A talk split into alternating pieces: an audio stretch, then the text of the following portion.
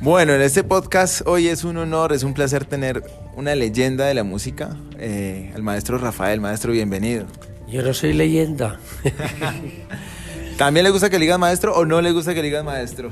Ah, ah, ¿Sabes lo que pasa? Que yo tengo un nombre precioso, Rafael. A propósito de ese Rafael, que es un nombre muy hermoso y es muy sonoro para mi la madre música. se llamaba Rafaela. Y ella odiaba su nombre, entonces mi padre se lo, me puso Rafael por eso. Maestro, ¿por qué el, su Rafael es con PH y no con la F? ¿Y por qué no? No, es, una, es, un- es el, es el primer Rafael que conozco así, que aparte me parece bello.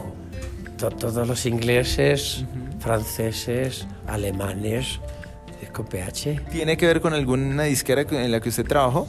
No, es que yo me fijé en una disquera, Philips, que, en vez de poner con F era con PH, en España, ¿no?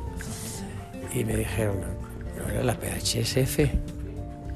En todos los, idiomas, en alemán, en italiano, en, francés, en inglés. y dije, bueno, pues entonces como yo no voy a llevar apellido, con la F queda una letra más corto y con la PH queda una letra más largo. Como no lleva apellido, compensa. Y, y que aparte visualmente que- queda muy bien. Sí, y se lee en todos los idiomas del mundo, vuelvo a repetir. Entonces, es- tú, yo a los 12 años que ya tenía ya del... de la... ¿Cómo se dice eso? No, no, no, de, de- de- del- de la promoción, o sea, ¿por qué me puse PH? Pues simplemente para que me leyeran en todas partes. Es, es, eh, digamos que fue una, O una sea, gran que ya decisión. pensaba yo que me iba a oír en todas partes. Eh, y, y creo que eso es muy interesante.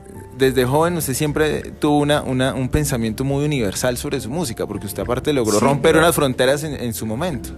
Sí, pero no, no, no te creas que aposta. O sea, no te creas que, que, que estoy aquí porque yo he querido. No. no. Yo he hecho mi vida como yo he querido hacerla y eso sí me complace mucho porque nunca he hecho una cosa a disgusto. Todo lo que he querido hacer lo he hecho. A veces no en el tiempo que me hubiera gustado, he tardado más en hacerlo, pero siempre he hecho lo que he querido. sí. Y creo que se demuestra en las canciones. Esta mañana estaba haciendo un También, listado. Yo he cantado siempre lo que he querido, nunca se me ha impuesto nada. Una, una vez, mi casa discográfica, una antigua, eh, se empeñaron en que yo grabara ciertas cosas. Eran cuatro canciones. Digo, esto para mí es tan, malo. No, pero... Y yo tenía 16 años, dije, vale, va. No lo, no lo oyó nadie.